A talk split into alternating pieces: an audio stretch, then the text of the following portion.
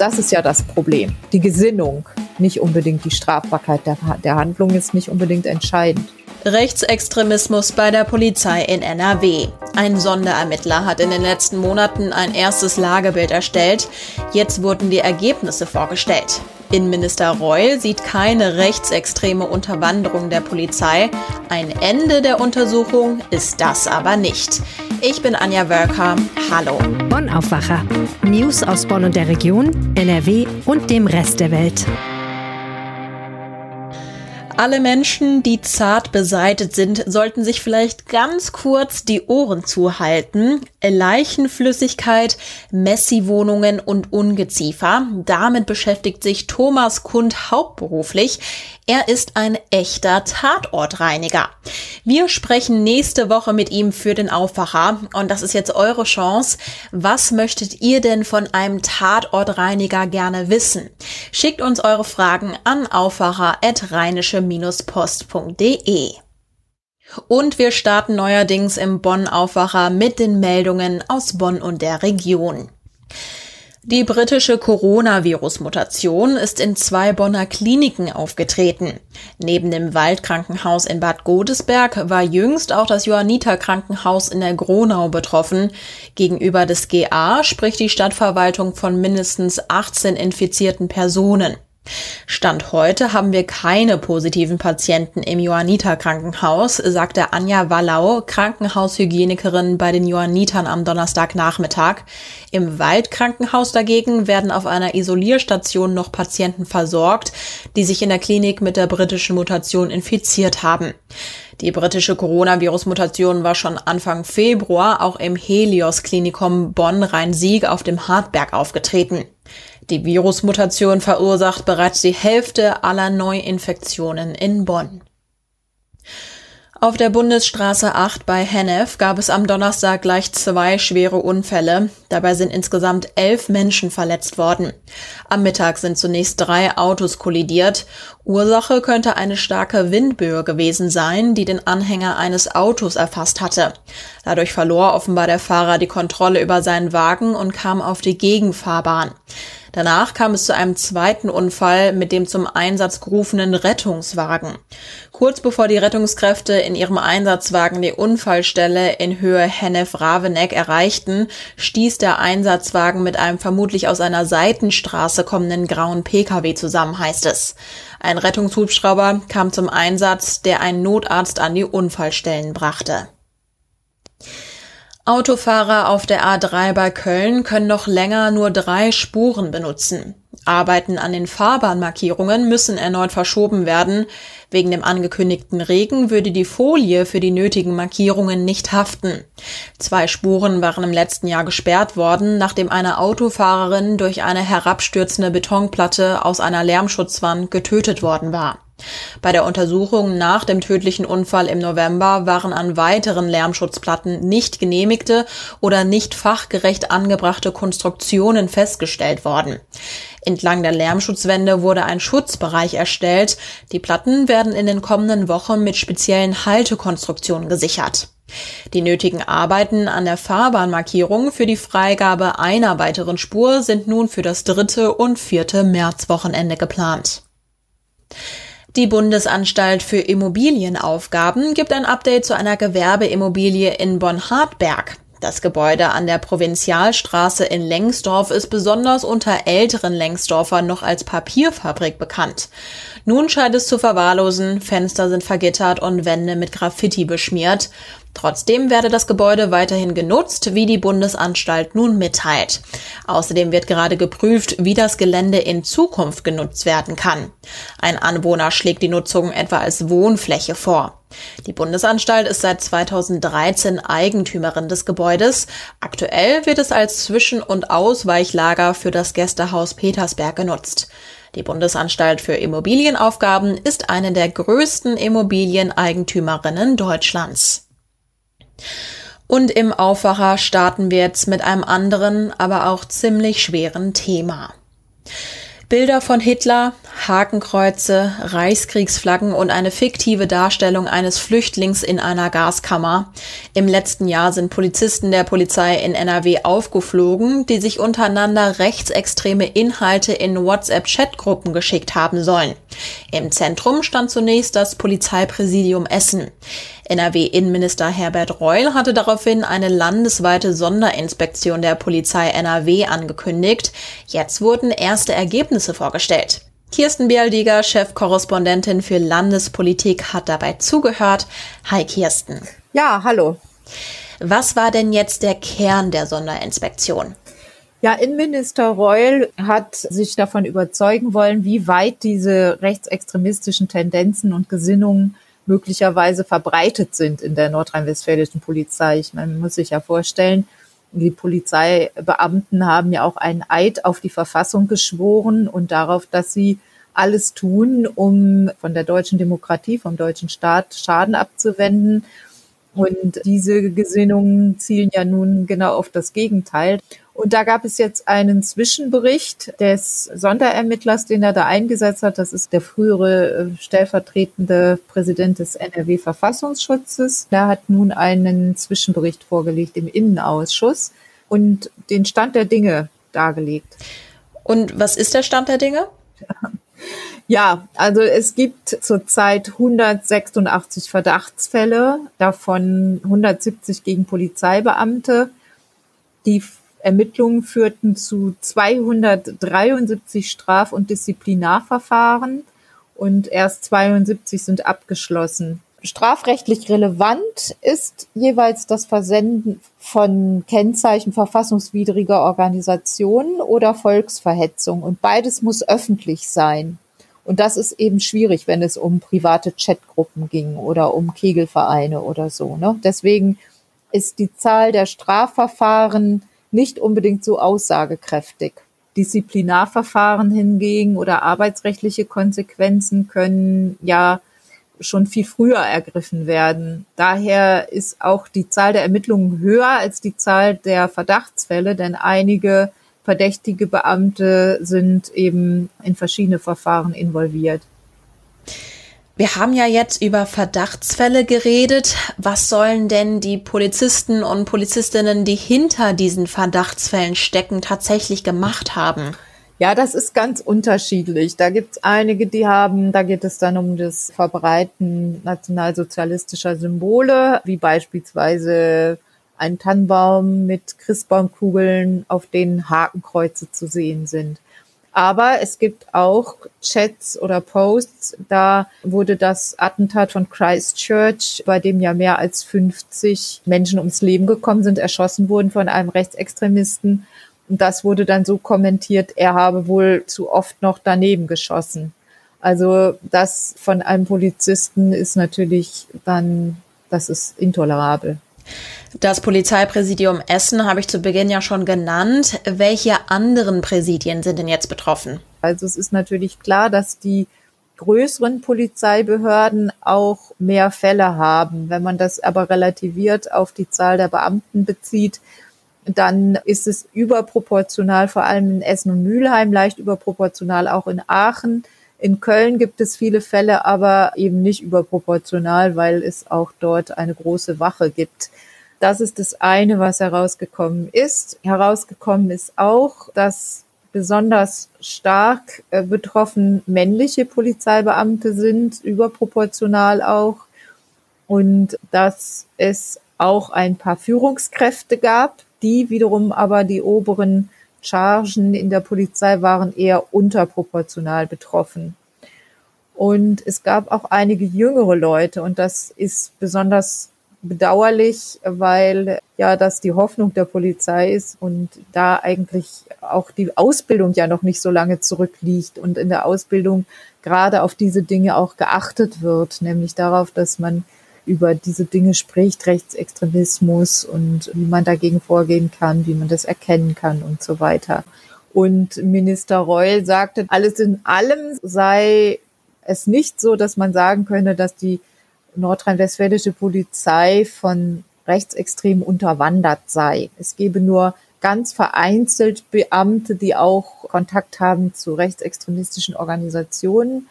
Die meisten würden sich bewegen eben in diesem Bereich, was schon schlimm genug ist, Diskriminierung, Antisemitismus, Nationalsozialismus wird verherrlicht. Also wenn ich mit solchen Gedanken gut sympathisiere, ist ja die Gefahr groß, dass bei Verhaftungen von dunkelhäutigen Menschen ich mich vielleicht anders verhalte als bei hellhäutigen Menschen. Das ist ja das Problem. Die Gesinnung nicht unbedingt die Strafbarkeit der, der Handlung ist nicht unbedingt entscheidend.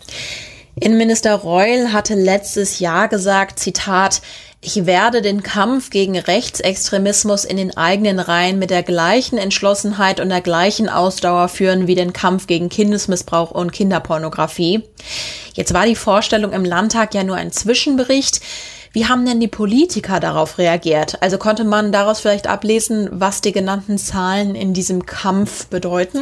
Da hat man darauf gepocht, dieses ganze Thema weiterhin sehr genau zu verfolgen, da am Ball zu bleiben. Und die Grünen Co-Fraktionschefin Verena Schäffer, selbst Polizistin von Hause aus, sie sagte dann, diese Erleichterung darüber, dass die rechtsextremistischen Netzwerke nicht bestehen in der Polizei, könne sie nicht ganz nachvollziehen. Davon war eigentlich niemand ausgegangen, sondern es ist ja auch schon, das ist, sage ich jetzt mit meinen Worten, schlimm genug, dass es überhaupt so viele Polizeibeamte mit rechtsextremistischer Gesinnung gibt, die sich zum Teil in Chatgruppen zusammenfinden, zum Teil aber auch sozusagen einzelne Äußerungen tun, die darauf schließen lassen, dass sie rechtsextremistischen Gesinnungen damit zumindest sympathisieren. Und für sie deutet das darauf hin, dass es ein strukturelles Problem in der Polizei gibt, was ja immer in Abrede gestellt wird. Aber das ist die, die Kernfrage, die es jetzt in den nächsten Wochen dann auch zu beantworten gilt und die vielleicht dann auch, worüber der Abschlussbericht ein bisschen mehr sagen kann. Also die Frage, inwieweit ist diese rechtsextremistische Gesinnung schon so eingeflossen in das Gedankengut und in Handlungen möglicherweise, dass man eben doch anders damit umgehen muss und ähm, dann vielleicht noch ganz andere Maßnahmen ergreifen muss. Danke dir, Kirsten, für das Update. Ein Bild von einer Dose Tomatensuppe, Porträts von Marilyn Monroe oder Audrey Hepburn in schrillen Farben. Diese Bilder von Andy Warhol sind weltberühmt. Die Kunst von ihm gibt es jetzt im Kölner Museum Ludwig zu sehen. Man muss sagen, das Interesse an dieser Ausstellung scheint ziemlich groß zu sein. Jedenfalls ist der Server des Museums zwischenzeitlich auch mal zusammengebrochen. So viele Menschen wollten sich nämlich offenbar gleichzeitig ein Ticket sichern. Ist der Andrang jetzt gerechtfertigt? Das kann mir mein Kollege und RP-Kulturredakteur Philipp Holstein beantworten. Er hatte nämlich jetzt schon die Möglichkeit, sich einen Eindruck zu verschaffen. Und diese Eindrücke hat er jetzt im Gepäck. Hi Philipp, willkommen im Podcast. Hallo, vielen Dank für die Einladung. Gib uns doch mal einen Eindruck, was es in der Ausstellung zu sehen gibt. Ja, es gibt natürlich die Marilyn zu sehen, die Dollarnoten, die Brillo-Boxes, den Mao aber es gibt eben auch ganz viele Filme zu sehen. Die legendären Filme, zum Beispiel Sleep, fünf Stunden, zeigt Andy Warhol da seinen schlafenden, nackten Lebensgefährten. Und was ganz toll ist, ein Raum, der den Exploding Plastic Inevitables nachempfunden ist, also diesem berühmten Multimedia-Aktion in den 60er Jahren in Warhols Factory, wo die Band Velvet Underground damals gespielt hat, Dali äh, zu Gast war. Und da hat er ja so ein für alle Sinne geartetes Kunstwerk draus geschaffen. Also es war eine Mischform aus Konzert, Performance und so etwas. Es liefen so psychedelische Muster über den Boden. Er hat Dias auf die Wand geworfen und überblendet. Und all das wird in einem Raum nachempfunden und man steht da und fühlt sich wirklich wie in die Zeit versetzt und so ein bisschen so Floating in Space Anmutung. Das war auch toll. Mhm. Welches Kunstwerk hat dich denn am meisten beeindruckt? Der Höhepunkt war eines der ersten Räume, also ein ganz früher Raum aus den 50er Jahren, war bestückt mit Zeichnungen, so ganz feinen Tintenzeichnungen, wo er Freunde gezeichnet hat, Gesichter, nackte Körper. Und das würde man auf den ersten Blick gar nicht so mit Warhol verbinden, sondern eher mit fast schon Picasso-Zeichnungen. Also das Matisse, solche Anklänge an die Kunstgeschichte kamen da auf. Und das war so mein Höhepunkt. Gut, dann gib uns doch jetzt mal den Breakdown. Wie hat es dir denn insgesamt gefallen? Vorab würde ich gerne sagen, dass ich ganz euphorisiert rausgekommen bin, was man vielleicht jetzt auch noch an mir merkt. Und das hat zwei Gründe. Einmal, dass es überhaupt wieder möglich ist, ins Museum zu gehen, fand ich sehr toll. Ich habe, als ich reinging, gemerkt, wie sehr ich das doch vermisst habe und wie schön das ist, dass es die Möglichkeit gibt, ins Museum zu gehen, wenn es sie denn gibt.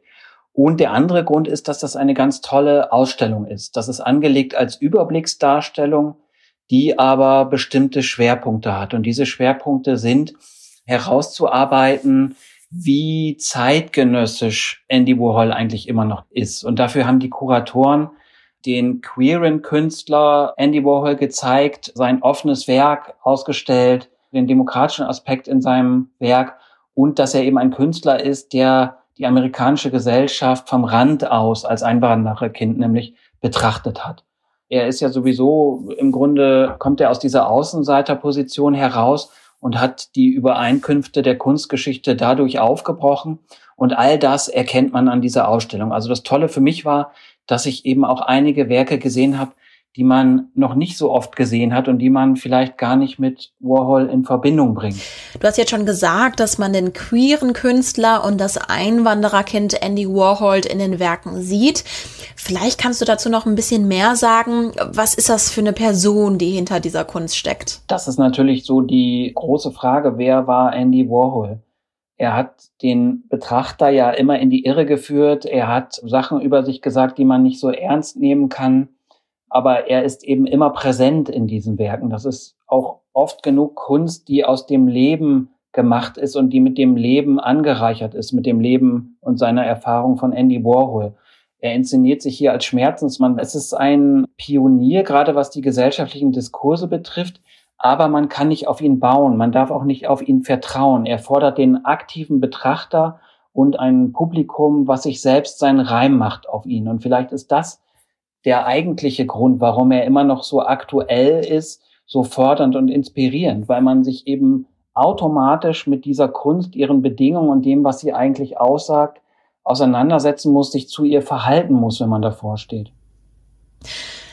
Ich habe es zu Beginn gesagt, in den letzten Tagen hat es einen großen Ansturm auf die Tickets gegeben, weil eben so viele Menschen die Ausstellung sehen wollen. Liegt das an Andy Warhol oder wollen die Menschen einfach so gerne ins Museum gehen? Ich glaube beides. Ich glaube, zuerst ist diese Lust auf Kultur wieder total groß. Und natürlich ist Andy Warhol jemand, der populär ist und den man einfach erleben möchte. Und das Traurige daran ist, dass nur wirklich vielleicht ein Zehntel der Leute, die Lust auf diese Ausstellung haben, sie am Ende auch gesehen haben werden. Die läuft ja bis 13. Juni. Und es können immer nur wenige Leute eingelassen werden. Also man muss auf der Homepage des Museum Ludwig sich ein Zeitfenster buchen. Und ich glaube, es ist nur eine Person pro 20 Quadratmeter zugelassen, so dass man am Ende vielleicht auf ein Zehntel der Zuschauer kommt, die unter normalen Bedingungen dort Einlass gefunden hätten. Danke dir, Philipp, für die Einblicke. Und an dieser Stelle gibt es jetzt wie jeden Freitag eine ganz exklusive Zusammenstellung an Tipps für euer Wochenende. Heute präsentiert von meiner lieben Kollegin Helene Pawlitzki. Hallo Anja und hallo liebe Hörer des Aufwacher Podcasts. Mein Wochenende fängt meistens mit einer sehr ausgiebigen Kochsession an. Und wenn ich ausgiebig sage, meine ich das auch. Wir fangen manchmal um sieben an zu kochen und essen dann erst nach zehn, weil das so ein totaler Luxus ist, sich mal so richtig Zeit zu gönnen. Zum Beispiel für eine richtig echte Bolognese-Soße. Das ist mein Tipp für den Freitagabend. Und während die Soße schmort, falls einem langweilig ist, kann man es vielleicht mal mit einem Podcast probieren, den es in keiner Podcast-App gibt. Ich weiß nicht, ob ihr die lange Nacht vom Deutschlandfunk kennt. Der Deutschlandfunk sendet jeden Samstag ab 23.05 Uhr drei Stunden lang nur zu einem Thema. Und das ist wirklich liebevoll gemacht mit tollen O-Tönen, mit super Texten gelesen von großartigen Sprechern, mit Musik. Wer aber nicht wach bleiben mag, solange, der kann das auch hören auf der Seite des Deutschlandfunks oder in der Deutschlandfunk Audiothek. Irgendwann am Samstag werde ich dann hoffentlich mal Zeit haben, in ein Album reinzuhören, was schon ganz lange bei mir im Regal steht, nämlich das neue Album der Singer-Songwriterin Annie DiFranco, Revolutionary Love. Und Sonntag wird es dann endlich mal Zeit fürs Fernsehen. Wir schauen gerade auf Netflix die Serie Fauda, eine israelische Produktion, in der es ziemlich krass zur Sache geht. Es geht um eine Eliteeinheit des israelischen Militärs Militärs, die getarnt als Araber Missionen im Gazastreifen ausführt. Fauda ist arabisch, heißt Chaos und diese Serie schafft es wirklich, dieses totale menschliche Chaos zu zeigen, das im Nahen Osten Frieden verhindert und einfach unfassbare Gewalt hervorruft und zwar auf beiden Seiten. Das ist mein Wochenende. Ich hoffe, trotz Sturms habt ihr auch ein schönes Wochenende und drinnen wird's richtig gemütlich und anregend bei euch. Und das wird heute noch wichtig. In der Maskenaffäre um fragwürdige Geschäfte von Unionspolitikern läuft heute die Frist für eine Transparenzerklärung ab. Die Spitze der Unionsfraktion hat sämtlichen Abgeordneten von CDU und CSU eine Frist bis heute Abend zur Abgabe einer Erklärung gesetzt, dass sie keine finanziellen und oder persönlichen Vorteile in der Pandemie erzielt haben. Und es stehen zwei Top-Spiele im Sport an. Am Nachmittag treffen die deutschen Handballer in der Olympia-Qualifikation auf Schweden. Am Abend steht das nächste Spiel in der Fußball-Bundesliga mit NRW-Beteiligung an. Um halb neun spielt Borussia Mönchengladbach gegen den FC Augsburg. Der Blick aufs Wetter. Der Freitag startet wechselnd bis stark bewölkt. Zwischendurch gibt es einzelne Regenschauer. Am Nachmittag wird es dann noch ungemütlicher mit mehr Wolken und teils schauerartigem Regen. Bis zum Abend kann es auch mal gewittern.